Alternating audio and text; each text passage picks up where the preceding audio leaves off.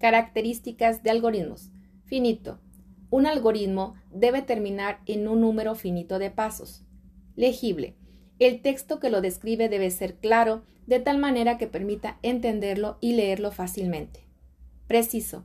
Cada paso debe estar muy claro, ser breve y concreto, evitando ambigüedades. Eficaz. El algoritmo debe resolver el problema.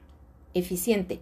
Debe resolver el problema utilizando de forma óptima los recursos disponibles. Tipos de algoritmos. Cualitativos. Son en los que no intervienen cálculos numéricos. Cuantitativos. Aquellos en los que sí se utilizan cálculos numéricos.